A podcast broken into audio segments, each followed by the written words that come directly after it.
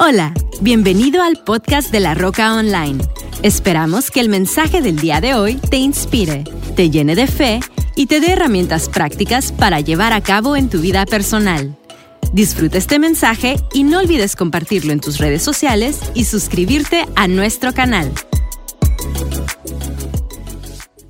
Hola familia, bienvenidos, bienvenidas todas las familias que están conectando el día de hoy con nosotros aquí en la Roca Online.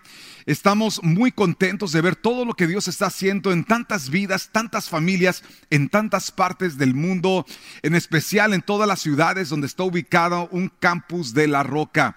Bienvenidos familia, a todos los que nos acompañan por primera vez. Mi nombre es José Mallorquín y soy el pastor, el director general de la Roca y es para nosotros un honor tenerles a ustedes con nosotros. Hoy estamos viendo un tema muy especial.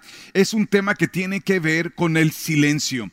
Porque una de las cosas que nosotros entendemos es que el enemigo siempre ha buscado que tú te quedes callado, que tú te quedes callada y que tú no hables aquellas cosas que Dios ha provisto para ti, para tu libertad, para tu paz, para tu seguridad.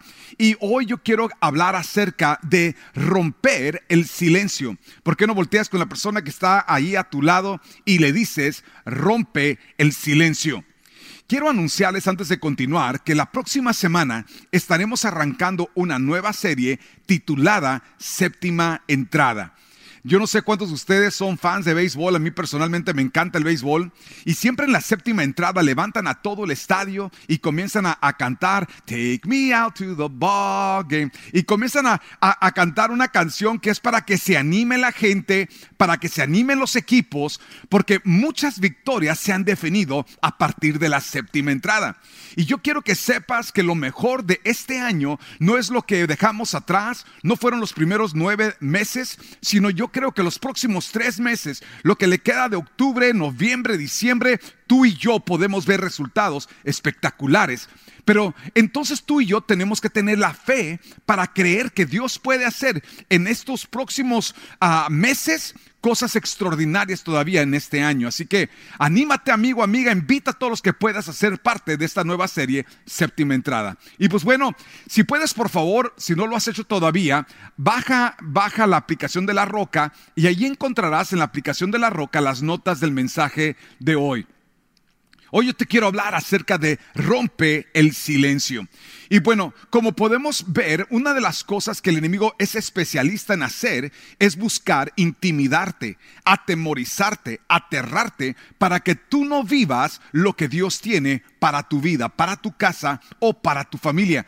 Es por eso que rompe el silencio, es un mensaje bien importante en este tiempo. Hay tantas familias, tantas vidas que están viviendo todo tipo de intimidación. Y el enemigo es especialista en buscar intimidarte para callarte y que tú no declares las promesas de Dios, que tú no cantes o alabes a Dios y que tú no hables acerca de los valores que Dios ha puesto en tu corazón.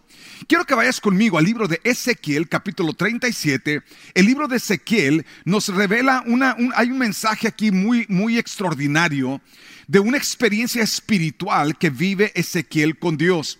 Quiero que lo veas conmigo, Ezequiel 37, versículo 1 dice, el Señor puso su mano sobre mí y fui llevado por el Espíritu del Señor hasta un valle que estaba lleno de huesos. El Señor me condujo por entre los huesos que cubrían el fondo del valle y estaban desparramados en el suelo por todas partes y completamente secos. Y luego me preguntó, hijo de hombre, ¿podrán estos huesos volver a convertirse en personas vivas? Oh Señor soberano, respondí, solo tú sabes la respuesta. quiero que veas aquí una vez más algo bien importante lo que está diciendo, y es de que, de que Dios llevó en el espíritu a Ezequiel a este lugar. Ahora, yo no sé cuántos de ustedes han caminado quizás por un, cementerio, ya sea de noche, y es la verdad que, es bastante incómodo, para no decir a algunas personas es aterrante. Pero ahora imagínate que Dios se toma y está, en, imagínate en los, en los zapatos de Ezequiel, Dios lo toma y lo lleva a un valle donde están huesos secos por todos lados, desparramados por todos lados. Y imagínate que Dios te para ahí en medio de esos huesos. Esto quizás eran huesos de, de gentes que cayeron en una guerra. Ve tú a saber, pero a mí me ponen allí y yo me hubiera quedado aterrado. Qué miedo ese espectáculo de ver montones de cadáveres que están ahí de huesos, los huesos secos obviamente eran, eran cuerpos que, que se habían desecado y que, y que quedaban los, solo los huesos. Y, y Dios en medio de esa sequedad, en medio de eso que era aterrante, Dios le hace una pregunta a Ezequiel y le dice, ¿pueden vivir estos huesos? ¿Puede, puede volver? Nota la pregunta que le hace Dios, le hace, ¿podrán estos huesos volver? a convertirse en personas vivas. Y yo quiero parar aquí tantito porque yo no sé cuántos de ustedes han experimentado situaciones o circunstancias donde algo te, da mucho miedo. Típicamente, no, no, ah, yo sé que hay, hay, hay, hay veces que, que, de repente alguien te asusta y ya pegas el grito. O, pero muchas veces una de las cosas que ocurre cuando sientes un terror es que te quedas mudo. A mí me ocurrió. Yo tenía como 13 años de edad cuando tuve una experiencia espiritual donde teniendo yo como unos 13, 14 años de edad, estaba yo dormido y yo vi que entró en mi habitación un demonio. Así como lo oyes, yo vi ese demonio que entró en mi cuarto, era una cosa horrenda. Yo creo que medía como algunos siete pies, era así como, pero una cosa, una cosa terriblemente horrible y, y y cuando se acercaba a mí, yo quería, lo primero, mi primera inclinación, yo desde chiquito había escuchado cómo la gente reprendía demonios y decían, en el nombre de Jesús te vas fuera de aquí. Y yo quería reprender al demonio, pero estaba tan aterrado del demonio que por más que yo quería hablar, no podía. Estaba silenciado por el temor. Y yo, por más que intentaba gritar, por más que intentaba reprender, no lo podía hacer. Y es ahí cuando en mi mente comencé a reprender mi mente. Bueno, si no lo puedo hablar, lo voy a reprender. Y cuando de repente abro mis ojos, se había ido ese demonio. Pero una de las cosas que tú y yo tenemos que entender que así es el diablo. Nota cómo se presenta con, ah, con Eva en el jardín. Llega, dice la Biblia, en forma de una serpiente. ¿Alguna vez has visto una serpiente? Hay una historia muy chistosa que cuento de mi esposa. Y yo estábamos caminando un día allá por nuestra casa, su casa y estábamos, es, un, es un caminito entre, entre, las, entre las montañas ahí en San Diego. Y estábamos caminando y de repente yo me, yo me adelanté como algunos 20 pasos, iba caminando un poco más rápido que mi esposa.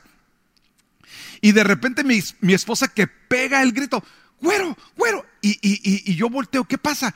y, vi una serpiente que estaba pasando por el camino. Y literalmente la serpiente lo único que hizo fue pasar de un lado al otro. No estaba tratando de morder a Michelle, no estaba tratando de, atacarla, nada más pasó. Pero la serpiente es tan aterradora que la misma, mi, esposa no podía moverse, se quedó congelada del miedo de la serpiente. Y pues bueno, ya después yo le, yo le estaba diciendo, ya vente. Y, y pues bueno, todavía no me perdona el hecho que no me fui agarré la serpiente, la retorcí, le corté la cabeza y pues bueno.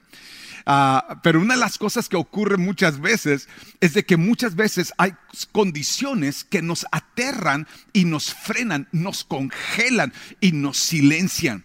Y hoy en día yo veo que muchos miembros del cuerpo de Cristo así se encuentran. Muchas familias se encuentran congeladas del miedo de lo que está pasando en el mundo, congelados del miedo de una noticia negativa, congelados de miedo por lo que está pasando a, nivel mundial con ese tema del COVID, congelados, o sea, detenidos completamente, silenciados completamente de no querer opinar por el ataque tan agresivo que hay de Satanás contra familias que que valoramos cosas como la familia, el matrimonio entre el hombre y la mujer, el, ah, que somos gentes pro vida y todas estas cosas que hoy en día el movimiento secular que existe es de que no solamente están intentando menorías imponérsele a la mayoría, el problema está en que si tú demuestras cualquier valor y demuestras que eres a favor de, de la vida, que eres a favor del matrimonio entre el hombre y la mujer, inmediatamente los medios, inmediatamente la gente te ataca y hay un montón de gente que para no vivir ataques mejor se quedan callados. Y, y de lo mismo sucede también en algunos hogares. Situaciones donde, donde algunos, algunos hombres o personas del hogar, de la familia, tienen una, una reacción tan agresiva que la esposa ya no dice nada y se queda en silencio ante el abuso, o hijos se quedan en silencio ante el abuso. Eh, y, si, y tenemos que entender de que el enemigo es especialista en buscar intimidarnos para callarnos y silenciarnos. Ahora, yo quiero que tú entiendas, amigo, amiga, que cuando Dios lleva a Ezequiel a este valle le hace una pregunta y le dice, ¿puede esta situación cambiar? ¿Puede esta situación que parece imposible cambiar? Y la respuesta es sí puede cambiar. Y quiero que sepas que esa situación en tu hogar puede cambiar, que esa situación en tu matrimonio puede cambiar, que esa condición con tus hijos puede cambiar, que la situación financiera puede cambiar, que la cuestión de tu salud puede cambiar. Amigo, amiga, quiero que entiendas que la herramienta más poderosa que tú y yo tenemos no se encuentra en libros de filosofía, no se encuentra en la aula de una universidad, se encuentra en la palabra y es las promesas, es la, la palabra que Dios ha puesto en tu corazón que puede liberar tu vida, liberar tu corazón. Y si tú hablas, el poder de Dios respaldará tu palabra, tu lengua, lo que tú declaras. Y yo quiero que veas conmigo algo que ocurre aquí, porque es impresionante. Es impresionante cómo el enemigo eh, utiliza esas tres cosas. Número uno, intimidación. El enemigo utiliza tu silencio, porque todo lo que tú calles, el enemigo se encarga de hablar. Y número tres, el enemigo sabe que si tú, si te puede intimidar y te puede silenciar, entonces él puede acarrear muerte. Muerte a matrimonios, muerte a familias. El enemigo busca la fórmula para que tú no hables porque el poder está en tu boca. Escucha lo que te estoy diciendo, amigo, amiga. El poder está en tu boca, en las cosas que tú hablas. Quiero que veas lo que dice la escritura y que entiendas este principio, Dios siempre te va a poner a ti en el lugar donde tienes que utilizar tu fe. Dije, Dios siempre, es interesante, pone al profeta Ezequiel en medio de ese valle de huesos secos y le hace la pregunta, ¿puede volver la vida a estos huesos? ¿Puede esta situación que parece imposible, porque pareciera que no hay nada más imposible que la muerte, y aquí lo que Dios está aclarando es que no hay nada imposible para Dios, no hay nada imposible para ti, y, y Dios está buscando unirse a tu fe para traer un cambio y una transformación a tu situación y a tu condición. Quiero que veas conmigo Ezequiel 37, dice el versículo 7. Así que yo anuncié el mensaje. Dios le dijo, quiero que profetices a estos huesos. Quiero que declares mi palabra sobre estos huesos. Y nota lo que sucede. Así que yo anuncié el mensaje, tal como el Señor me dijo. Y de repente mientras yo hablaba, se oyó un ruido un traqueteo por todo el valle. Nota, él declara la palabra y Dios está viniendo a respaldarla. Y mientras yo observaba, vi que se formaron músculos y apareció carne sobre los huesos. Y después se formó piel para recubrir sus cuerpos, pero aún no tenían aliento de vida. Y luego me dijo, hijo de hombre, anuncia un mensaje profético a los vientos. Nota esto. Toma una palabra para que cambie la condición de los huesos. Ahora ya están recubiertos de carne, ya, tienen figura, todo esto. Y Dios le dice, no hemos terminado. Yo quiero que entiendas, amigo, amiga, que, que no has terminado. Y que quizás tú vienes hablando fe y declarando y dices tú, bueno, es que yo lo vengo haciendo y mira cómo está la situación, no cambia. Es que Dios no ha terminado, tú no has terminado y tienes que continuar creyéndole a Dios que cuando tú hablas, su poder te respalda.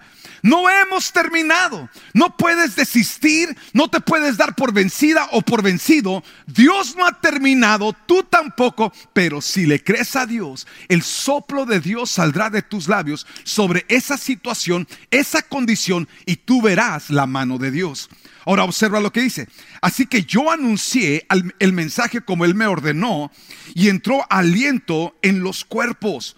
Todos volvieron a la vida y se pusieron de pie. Era un gran ejército. Por lo tanto, profetiza y diles, esto dice el Señor soberano, oh pueblo mío, abriré las tumbas del destierro y haré que te levantes. Abriré las tumbas del destierro y haré que te le... Me encanta esa palabra y yo creo, yo cuando estaba estudiando esto, amigo, amiga, quiero que entiendas, el Espíritu Santo me regresó a volver a leer esa escritura y, me, y por eso está en tus notas, por eso está en tu bosquejo, porque una de las cosas que Dios está diciendo es que Él hará que tú te levantes. Él hará levantar tu vida, Él hará levantar tu hogar, Él hará levantar tu familia. Ahora, yo quiero que entiendas, si estás viviendo un tiempo donde el enemigo te ha tenido aterrado, aterrada, quiero que veas esta entrevista. En este tiempo hemos visto muchas cosas y, en especial en, el tema político hemos, hemos escuchado muchas cosas sucediendo y quiero que escuches esta entrevista que hice con mi gran amigo, el pastor Rudy Gracia. Estoy aquí con mi amigo el Bishop Rudy Gracia. muchas gracias por, por ah, hacer tiempo para platicar algo que está ocurriendo en, en, diferentes partes del mundo, en especialmente en Estados Unidos en cuestión a la comunidad hispana. Fíjate, bro, que una de las cosas que encontramos a través de, de la Biblia es cómo el enemigo siempre busca silenciar y hoy en día encontramos esos ocurriendo y hay muchas personas que en ese tiempo están callando sus valores, están callando a lo que realmente piensan, lo que realmente sienten y están yendo como corderitos al matadero con las influencias, que las cosas que están ocurriendo. ¿Qué es lo que tú crees? ¿Qué crees tú que es el peligro de eso, mi bro? Bueno, una de las cosas que tenemos que, que entender es que el mal triunfa precisamente cuando la bondad del hombre o los hombres que están correctos callan. Y siempre va a existir una coerción de parte del enemigo. Cuando los discípulos reciben el Espíritu Santo y reciben el mensaje de reconciliación, lo primero que trataron de hacer las organizaciones religiosas o lo que eh, se establecía como la religión eh, tradicional, eh, fue silenciarlos. Incluso cuando los primeros encarcelamientos y los primeros azotes le dijeron, les prohibimos hablar en ese nombre. En ningún momento dice, le prohibimos cantar.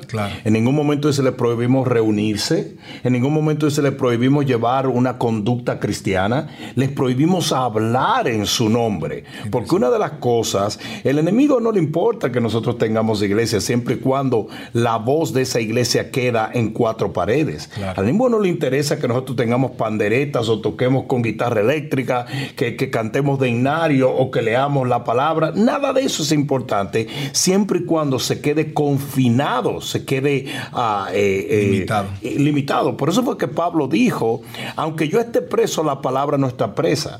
Porque nosotros tenemos que entender que aún desde una cárcel nosotros tenemos que levantar la voz. Fíjate lo que le dice Mardoqueo a Esther. Le dice, si tú te callas en este momento, tú vas a ser destruida. Y una de las cosas que tenemos que entender es que Dios nos ha dado voz precisamente para usarla en el momento más crucial de la humanidad. Nosotros no podemos intimidarnos. Eh, fue lo que trató de hacer Darío. Eh, trató y, lo que trató de hacer Nabucodonosor. Trató de, silenciar la devoción tanto de Daniel como de Sadrach, Mesach y Abednego. Y nosotros no podemos permitir, porque es un espíritu a nivel global, no podemos de permitir. Intimidación, de terror, de, de temor a persecución. Absolutamente, que es una de las cosas eh, más interesantes. Acabas de tocar el punto. Temor a la persecución, temor a ser agredido en nuestra comodidad. Fue lo que le pasó a Esther. Esther dijo, pero es que yo llevo una vida demasiado preciosa para yo. En el palacio de reina. ¿Cómo voy a complicarme de que con salir a hablar a favor del pueblo de Dios? Calladita me veo más bonita. Ah, exactamente. Dice, las cosas van a transformar transcurrir maravillosamente si me voy a casar con el rey. No, hombre, no. Pues eso es lo que pasa. Lo que pasa es que hay mucha gente que defiende vehementemente su estatus, su nido, su tranquilidad, ¿verdad? Y, y no se da cuenta que lo que tenemos que defender es la asignación que Dios nos dio por la cual Él nos da esa tranquilidad. Porque la vida cristiana, eh, los beneficios de la vida cristiana tienen un precio, que fue lo que Esther no entendió. Yo te di ese don y te di esa plataforma para que hablaras no para que la disfrutara simplemente. Eh, eh, te di ese talento, te di esa unción, te di la entrada al palacio para que intercedieras a favor de mi pueblo, para que mi agenda y mi asignación para esta generación se cumpliera. Si un cristiano calla, le está haciendo un desfavor a aquel que le dio plataforma para hablar. Y yo me refiero directamente y, quiero ser bien claros con toda la audiencia que está escuchando esto, todos los campos de la roca y la gente que va a ver esto en los medios, de que hoy en día tenemos agentes callando sus valores, sus principios. Ah, hace unos días atrás, cuando estábamos viendo la entrevista que le hicieron a la, candidata a la, a la, a la Suprema Corte. Así es una de las cosas que vimos que estaba, salieron definidos los las únicas razones por las cuales no querían que ella estuviera, que son las únicas razones por las cuales están buscando que, que el, el, ex vicepresidente quede nominado como presidente. Hay una agenda izquierda, hay una agenda de degenere, hay una agenda de deterioro, hay una agenda inhumana que está buscando imponerse, pero lo, lo, lo, lo que el diablo siempre va a hacer, siempre lo va a hacer Aquí el problema está en que los cristocreyentes están callando. Así es. Intimidados, a, temor de persecución, temor de crítica, y en lugar de hablar, están callando. Así es. Una, una, esa siempre ha sido una estrategia del enemigo. ¿Por qué? ¿Por qué Goliat lucía tan intimidante? porque sus palabras eran para intimidar a todo el mundo. Porque lo que el enemigo quiere es ganar sin que tú pelees. y eso es todo. Repite eso una vez más. Absolutamente. El enemigo quiere ganar sin que tú pelees. Porque él sabe bien que si peleas le ganas. Ganas. Absolutamente nadie, Dios es soberano, Dios no pierde una. Pero si nosotros no salimos a derribar los gigantes que están intimidando nuestra generación, esos gigantes se apoderan de la generación. Entonces tenemos que, que se entienda también que esto no es un movimiento solamente de los Estados Unidos. No, claro que no. Todo lo que está pasando en este momento está pasando a nivel global. Así es. Eh, lo dijimos con la misma pandemia. Yo dije, la pandemia es muy real, pero la intimidación no debe debe ser albergada en el corazón del pueblo. Yo procedí muy diferente a muchos pastores, y con esto no quiero exaltarme a mí mismo, pero simplemente yo no permití que la pandemia me intimidara. Nosotros no podemos permitir que el temor se apodere y la intimidación se apodere de nuestras acciones porque somos la iglesia del Dios viviente y la victoria precisamente la obtenemos por medio de la fe, que en términos espirituales es el antónimo del temor. Así es. Y, la otra cosa, o sea, lo obtenemos por la fe, pero una de las cosas claves y las cosas más básicas que tenemos es la capacidad de poder hablar, de, sacar el mensaje.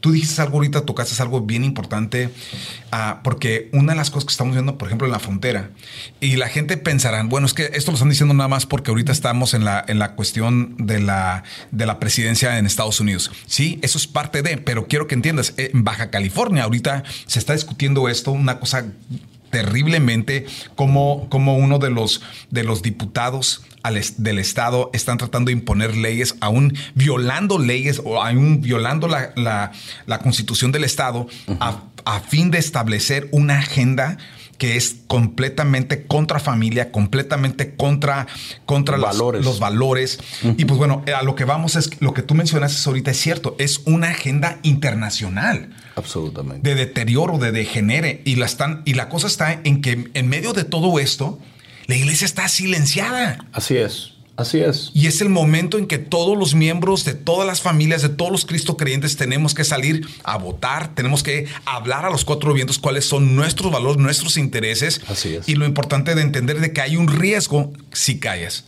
Así es. Y recordando algo, que es muy importante, mayor es el que está en nosotros que el que anda en el mundo. Una de las razones por la cual el enemigo logra intimidar y silenciar a la iglesia es bajo la premisa de que él tiene más poder que nosotros, de que nadie nos va a escuchar, de que, recuerda que ese fue el problema de Moisés cuando el Señor lo estaba enviando a hablarle a Faraón, no me van a escuchar, no me van a hacer caso, los ancianos no me van a escuchar. Mentira. Lo escuchó Faraón, lo escuchó el pueblo, lo escuchó los ancianos. ¿Por qué? Porque mayor es la asignación de Dios, el mandato de Dios, la palabra de Dios y el respaldo de Dios que cualquier oposición que el enemigo Sobre todos. Así es. Sobre todo, no es solo sobre a líderes principales o pastores o, o, líderes políticos, es sobre todo la asignación, la responsabilidad es de todos. Claro. Y yo siempre digo que una onza de luz puede más que mil toneladas de tinieblas. Una sola onza. Una sola onza. Un solo David puso a correr ejércitos cuando era un niño. Porque es todo lo que toma un hombre o una mujer dispuesto a desafiar lo que nos está desafiando a nosotros. Oye, y como empezaste tú con esa historia de Pedro y Juan cuando estaban siendo amenazados por los líderes, eran líderes políticos, eran líderes sociales, eran líderes espirituales. Estos cuates se movían en todo, en todo el esquema y estaban amenazando, diciéndoles cállense y porque ellos no se callaron, el Evangelio creció y explotó por todo el mundo conocido y hoy el día el evangelio que disfrutamos, la salvación, la sanidad, la restauración en Cristo, todo lo que tenemos es porque ellos no callaron. Imagínate por un momento que hubieran logrado silenciar a esa iglesia. No estuviéramos contando la historia. Así mismo es, así mismo es. El propósito de Dios se lleva a cabo por personas que son capaces de no ser intimidadas y de desafiar lo que nos desafía. ¿Sabes una cosa? Yo creo que muchas personas llegan a pensar que eso está demasiado hundido ya que, el problema está demasiado difícil, que las cosas están, que, que ya es una corriente imposible. Todo está perdido. Que todo está perdido. Sabes que esa es la misma mentalidad que quizás tuvieron otros ah, líderes espirituales en el tiempo de Martín Lutero cuando Martín Lutero ve todo lo que estaba haciendo la, iglesia, a, la iglesia católica en ese momento, todo con las indulgencias y todas las cosas, yo creo que no, puede ser posible que Martín Lutero ha sido el único que se dio cuenta. La cosa está que los otros prefirieron quedarse callados que salir y decir, ¿sabes qué? esto tiene que ser diferente, pero Martín Lutero no cayó. Así es. Y cuando pega las 95 tesis en la, en la, en la iglesia, dice estas 95 razones por la cual esto es inválido, por la cual esto no debe de ser, por la cual esto no debe ser eso no solamente hubo el gran despertar que hubo, y, pero eso cambió la cultura del mundo entero. Así es, así es, así es. Siempre hay una persona que piensa que hay algo que se puede hacer. Así es. Y eso es todo lo que toma. Esa es la fe de grano de mostaza. Sí, sí, sí. Esa es la fe. Ah, me trajiste a la memoria eh, sobre la ranita Marta. Resulta que dos ranitas iban caminando alrededor de un tonel de leche y dice que las dos ranitas se cayeron. Y comenzaron las dos a nadar porque se estaban ahogando. Y entonces una de las ranitas dijo, Marta, ya no puedo más. Me voy a dejar hundir, todo está perdido, blu, blu, blu, blu, blu. Pero Martita, Martita siguió dándole, dándole, dándole, dándole, dándole, dándole. Ella dijo, yo no sé cómo, yo no sé cuándo, pero yo no pararé de hacer lo que yo me va a mantener a flote. ¿Qué pasó? Nadó tanto y batió tanto la leche que la leche se convirtió en manteca. Ella se subió arriba y se tiró afuera. Moraleja, usted no para de hacer lo que está supuesto a hacer aunque se hunda el mundo entero, porque lo que nosotros hacemos lo hacemos batallando por la eternidad. Y al único que le vamos a tener que dar cuenta un día es a Dios. y si el Señor nos dio unción, nos dio plataforma, como se la dio a Esther, ¿verdad? Entonces tenemos que entender que hay una consecuencia nefasta de no levantarnos y hablar en el momento que tenemos que hablar y que hay una bendición eterna para aquellos que sean capaces de no ser intimidados y cumplir con su asignación. Quiero animarlos a todos y, Bishop, if you can help me with this, eh, es importante animar a todo el mundo a que salgas y votes, pero no solamente votes lo que sea la influencia mundial. Vota tus valores, vota tus principios espirituales, vota por aquellos que, o sea, yo estoy votando honestamente en favor de los bebés que, que van a nacer para cambiar el mundo. Así es. Yo, yo estoy votando, eso, eso, eso mismo que está pasando hoy en día con el aborto fue lo mismo que el diablo intentó con Jesús, fue lo mismo que el diablo intentó con Moisés. Así es, es. porque se, está, se va a levantar, créeme lo que les digo, se van a levantar hombres y mujeres, una generación empoderada por Dios para marcar la diferencia en las futuras generaciones y Satanás está intentando detener eso.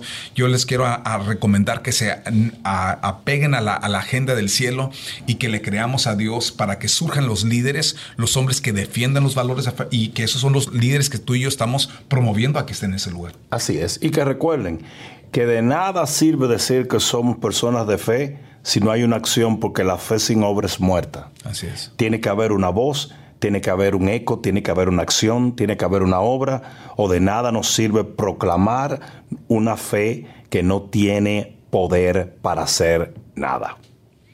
Muchas gracias, Bishop. Muchas gracias. Familia, continuamos con el mensaje. Ahora, quiero que veas una cosa, amigo, amiga. Esa, entrevista estuvo increíble, me encantó el punto de vista de- del pastor y una de las cosas que entendemos es que el enemigo es un enemigo intimidador. Él quiere que te quedes callada, él quiere que te quedes callado. Pero ahora yo quiero que entiendas, amigo, amiga, tu situación va a cambiar, Dios te va a levantar, pero si tú vas a ver a Dios levantar tu vida, levantar tu hogar, levantar a tu familia, tienes que hacer esas tres cosas. Número uno, declara sus promesas. Alguien diga conmigo, seguiré declarando sus promesas. Una de las cosas que la palabra habla acerca de Abraham es que Abraham no solamente creyó las promesas, pero él creyó que Dios llama las cosas que no son como si fuesen. Y tú y yo tenemos que entender de que lo que tú y yo estamos haciendo, declarando vida a nuestra economía, no importa que hayas perdido tu empleo, no importa que hayas tronado tu empresa, quiero que sepas, amigo, Dios te dará una nueva empresa, Él te dará un nuevo empleo y en medio de esta crisis, en medio de cualquier situación, Dios será glorificado porque tú no vives de ese trabajo, tú no vives de esa empresa, pero tú sí dependes y vives de las promesas que Dios le da a tu vida. Alguien diga conmigo, las promesas de Dios se harán realidad sobre mi vida, mi casa y mi familia. Quiero que notes que algo que la escritura nos enseña sobre este tema es crucial. Quiero, observa lo que dice el versículo 17. A eso se refieren las escrituras cuando citan lo que Dios le dijo, te hice padre de muchas naciones. Eso sucedió porque Abraham creyó en el Dios que da vida a los muertos y crea cosas nuevas de la nada. Amigo, amiga, si tú necesitas algo que se cree de la nada, estás con el con Dios, si estás conectada, conectado con Dios, quiero que entiendas que esa es la especialidad de la casa. Hay una canción que anda ah, muy de moda en las radios cristianas.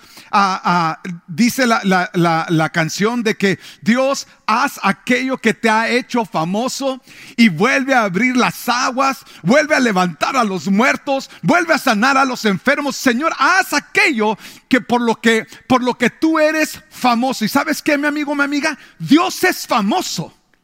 Dios es famoso porque suple necesidades. Dios es famoso porque sana enfermos. Dios es famoso porque abre camino donde no hay. Dios es famoso porque da, abre puertas de empleo donde no, donde no hay. Dios da gracia, Dios da favor. ¿Sabes qué, mi amigo, mi amiga? Dios es famoso de hacer ese tipo de obras. Lo ha hecho en el pasado y lo hará también por ti. La segunda cosa, si tú y yo vamos a ver a Dios levantarnos, quiero que entiendas, número dos, tienes que involucrarte y involucrar al Espíritu Santo.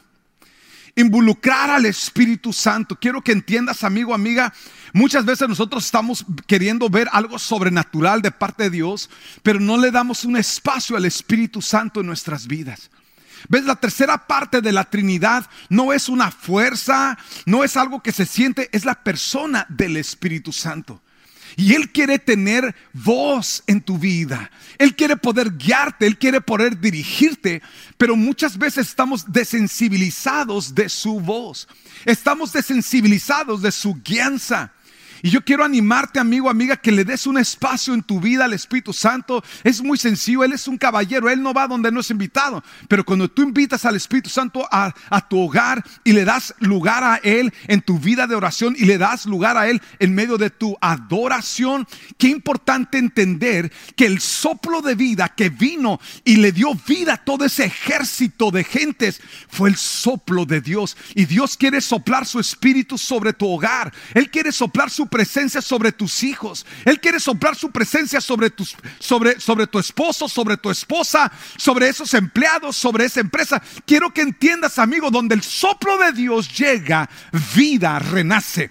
Las cosas reverdecen, las cosas cambian porque no hay nadie más extraordinariamente poderoso para cambiar cualquier situación que el Espíritu Santo. Ahora, ¿cómo lo hacemos? Pablo decía cosas como ora en el Espíritu.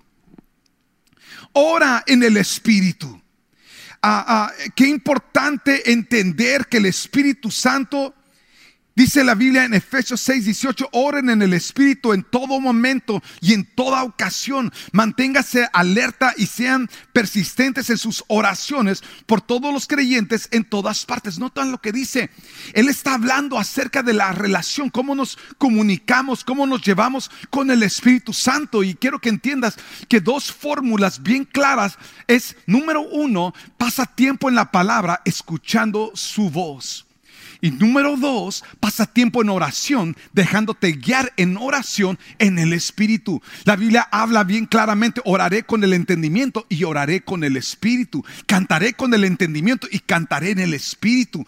Tenemos que hacer el tiempo, mi amigo, mi amiga, para, para orar en el Espíritu, conectarnos con Dios. Mira, amigo, amiga, si tú no estás asistiendo a nuestras reuniones de oración presenciales que tenemos todos los martes en San Diego, los miércoles en Tijuana, estamos en en todos los campus de la roca tenemos una noche donde, donde tenemos una hora, una hora de orar. Y lo que hacemos esa hora es que adoramos y oramos en el Espíritu y le creemos a Dios. Quiero que entiendas, amigo, que orar en el Espíritu no es tiempo perdido. Tú puedes orar un año de tu vida en una hora en el Espíritu. Tenemos que desarrollar esa relación, esa comunión, esa conexión con la persona del Espíritu Santo. Así que ora en el Espíritu. Involucra al Espíritu Santo. Si Dios te va a levantar, número uno, declara sus promesas. Número dos, declara o involucra al Espíritu Santo contigo. Y número tres, exhala la vida de Dios con tu alabanza. Haz de cuenta que cuando tú y yo escuchamos las palabras de Dios, las promesas de Dios, las inhalamos, pero con nosotros exhalamos es nuestra adoración. Quiero que notes una escritura que se encuentra en Filipenses capítulo 4, versículo 6. Dice, por nada estéis afanados, sino sean conocidas vuestras peticiones delante de Dios en toda oración y ruego con acción de gracias. Termino con esta historia. Esta historia eh, eh, la escuché yo por primera vez hace cerca de 30 años. Estaba eh, yo en, en, escuela de oración y el profesor en ese momento nos dijo de una experiencia que él tuvo con el Señor. Yo quiero que, que, escuches esta historia porque a mí me impactó siendo un joven de 19 años y, y, y quiero que escuches esto. Él, él, él, contaba como en una ocasión él estaba nada más adorando a Dios. Alguien diga conmigo, adorando a Dios. Y dice que él cuenta que mientras él estaba adorando al Señor, nada más adorando al Señor, no le estaba pidiendo por sus necesidades, no le estaba pidiendo por las necesidades de otros, nada más estaba adorando. Y mientras él estaba adorando al Señor, dice que se le apareció Jesús. Ahora, e, el hecho de que Jesús se le aparezca a diferentes personas, yo he escuchado de esto, no, no, no, algunas veces, cientos de veces, de personas que han experimentado ver a Jesús. La Biblia nos enseña que diferentes personajes que no eran sus discípulos vieron a Jesús. Y yo creo que hay muchas personas que han visto a Jesús. A mí no me ha tocado, pero esta historia me, me encantó. Escucha esto, él dice que él estaba adorando. Él estaba adorando, no estaba pidiendo, estaba adorando. Y se le apareció Jesús y le dijo, ¿qué quieres, hijo? ¿Qué, ¿Qué, es lo que tú quieres que haga por ti? Tu adoración ha sido tan preciosa que lo que me pidas es tuyo. ¿Qué quieres? Y él le contestó y le dijo, Señor, no quiero nada.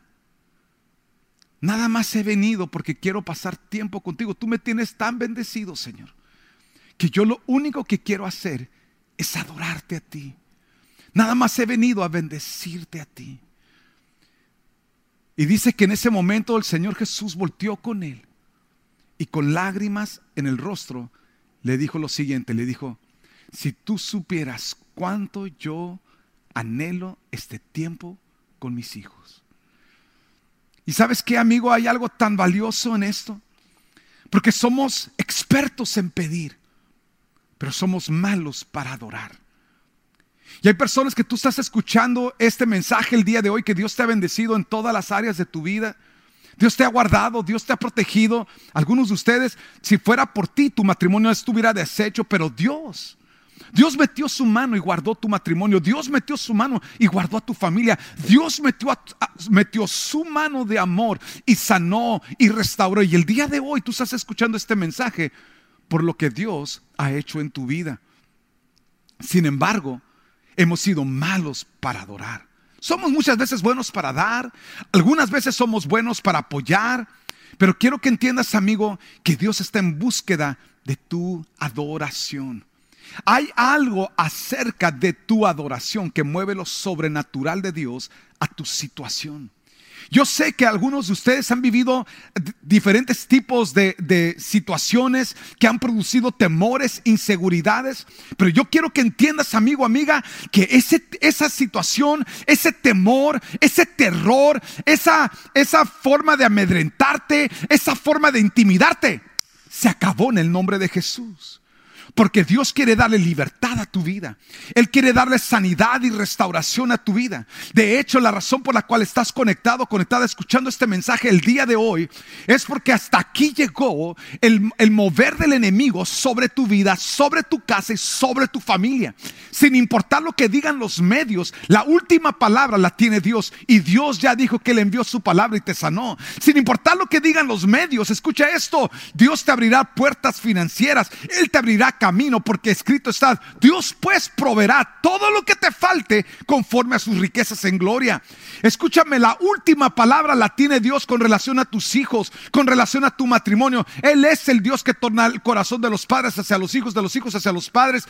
Quiero que entiendas, amigo, amiga, que Dios ya decretó sobre tu casa y sobre tu hogar.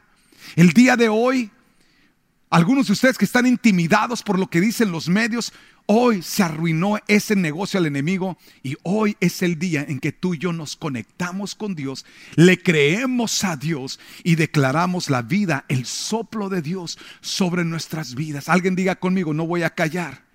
Vamos, alguien diga conmigo, no voy a callar. Voy a declarar las promesas. Voy a caminar con el Espíritu Santo y voy a levantar mi adoración a Dios. Toda cabeza inclinada y todo ojo cerrado, por favor, en todo este lugar. Toda cabeza inclinada y todo ojo cerrado, por favor, ahí donde estás, amigo, amiga. Yo te invito a que hagas esta oración con todo tu corazón y dile conmigo, Padre, gracias. Porque tú fuiste el Dios que rompiste el silencio cuando resucitaste a Jesús entre los muertos. De la misma manera, yo te pido, Señor, rompe el silencio en mi corazón, en mi mente, en mi vida. Hoy levanto mi voz. Vamos, decláralo, amigo, amiga. Hoy levanto mi voz y te digo, mi Dios, que declararé tus palabras, declararé tus promesas. No me quedaré callada, callado ante el temor o la intimidación del enemigo. Yo declaro en el nombre de Jesús que tus promesas son para mí, son para mi familia, en el nombre de Jesús. Padre, te doy gracias por todo lo que estás obrando, por todo lo que estás haciendo. Gracias, Padre, por todo lo que has prometido hacer. Padre, el día de hoy, Espíritu Santo, yo te invito a que vengas y seas parte de mi vida, parte de nuestro hogar, parte de nuestra familia. Queremos ser sensibles a tu voz. Si, si mi actitud o mi carácter quitó que tú pudieras guiarme o dirigirme. Hoy me arrepiento con todo mi corazón. Y Padre, yo te pido, dame un corazón sensible a tu voz. Dame oídos que oyen. Dame ojos que ven la dirección de tu Espíritu. Espíritu Santo, vuelve a mi hogar. Vuelve a mi familia. Queremos sentir tu presencia en este lugar donde tú estás hay libertad, donde tú estás hay sanidad, donde tú estás hay dirección y yo declaro vida en el nombre de Jesús. Padre, gracias por lo que estás obrando. Padre, gracias por lo que estás haciendo. Gracias, Padre, porque tus promesas se cumplen sobre mi vida, se cumplen sobre mi familia en el nombre de Jesús. Gracias, Padre, por lo que tú harás en el nombre de Jesús. Con toda cabeza inclinada y todo ojo cerrado, amigo, amiga, si tú hoy te encuentras alejado o alejada de Dios, quiero invitarte, amigo, amiga, que no vivas un solo día en esa frialdad en tu relación con Dios. Yo te invito a que hoy Arregla tu vida con Dios. Ahí donde tú estás, no tienes que vivir un día más con una, conciencia cargada. No tienes que vivir un día más en, en ese lanzamiento con Dios. Hoy arregla tu vida. Ahí donde estás, con toda cabeza inclinada y todo ojo cerrado. Amigo, amiga, te invito a que hagas esta oración. Nada más dile, Padre, hoy reconozco que yo he pecado, que yo he fallado. Perdóname, Señor. Sería más fácil quedarme callado pero no, mi Dios. Yo quiero correr a ti. Yo quiero pedirte, Padre, perdóname. Padre, restaurame. Padre, libérame. Ayúdame a vivir la vida que tú tienes para mí. Jesús, yo confieso que tú eres el Señor. Guía mi vida y guía mis pasos a partir del día de hoy. Gracias, Padre, por amarme. Gracias, Padre, por perdonarme por liberar mi vida. En el nombre de Jesús. Amén. Familia, muchísimas gracias. Gracias, yo le creo a Dios para que Dios obre en tu vida, amigo, amiga, que Dios obre en tu hogar, obre en tu familia. No se pierdan la próxima semana, la séptima entrada va a ser una serie poderosa. Yo creo y le estoy creyendo a Dios. ¿Cuántos de ustedes le están creyendo a Dios para que el resto de este año sea lo mejor de todo este año? Dije, el resto de este año sea lo mejor de todo este año. Dios va a darte victorias inesperadas. Escucha lo que te estoy diciendo. Va a hacer cosas que te van a sorprender porque le vamos a creer a Dios que lo mejor viene en camino. Gracias a todos ustedes que han estado diezmando y ofrendando durante todo este tiempo a través de todo lo que ustedes aportan, apoyan, siembran, diezman. Eh, es increíble cómo estamos llegando a familias. Ayer estuve en un grupo nuevo de matrimonios. Ustedes son parte de todo lo que estamos haciendo en Miami, ah, ustedes son parte de todo lo que estamos haciendo en Mazatlán, lo que estamos haciendo en Puerto Vallarta, lo que estamos haciendo en Guadalajara, lo que estamos haciendo en los campos de Tijuana, lo que estamos haciendo en Yuma, lo que estamos haciendo en Tucson, lo que estamos haciendo en San Diego, lo que estamos haciendo en las diferentes ciudades donde los grupos están abriendo, en los diferentes países donde los grupos están abriendo. Escúchame amigo, mi amiga, tú eres parte. Gracias por unirte con nosotros para ver a Dios hacer maravillas en familias. Juntos estamos conectando a familias con Dios y su propósito. Les amamos familia, que Dios les bendiga, que tengan un excelente día y una super semana. Esperamos que este mensaje haya llegado a tu corazón. No olvides suscribirte a nuestro canal y compartir este podcast con alguien más. Para más información de La Roca, visita www.larocacc.com. Hasta la próxima.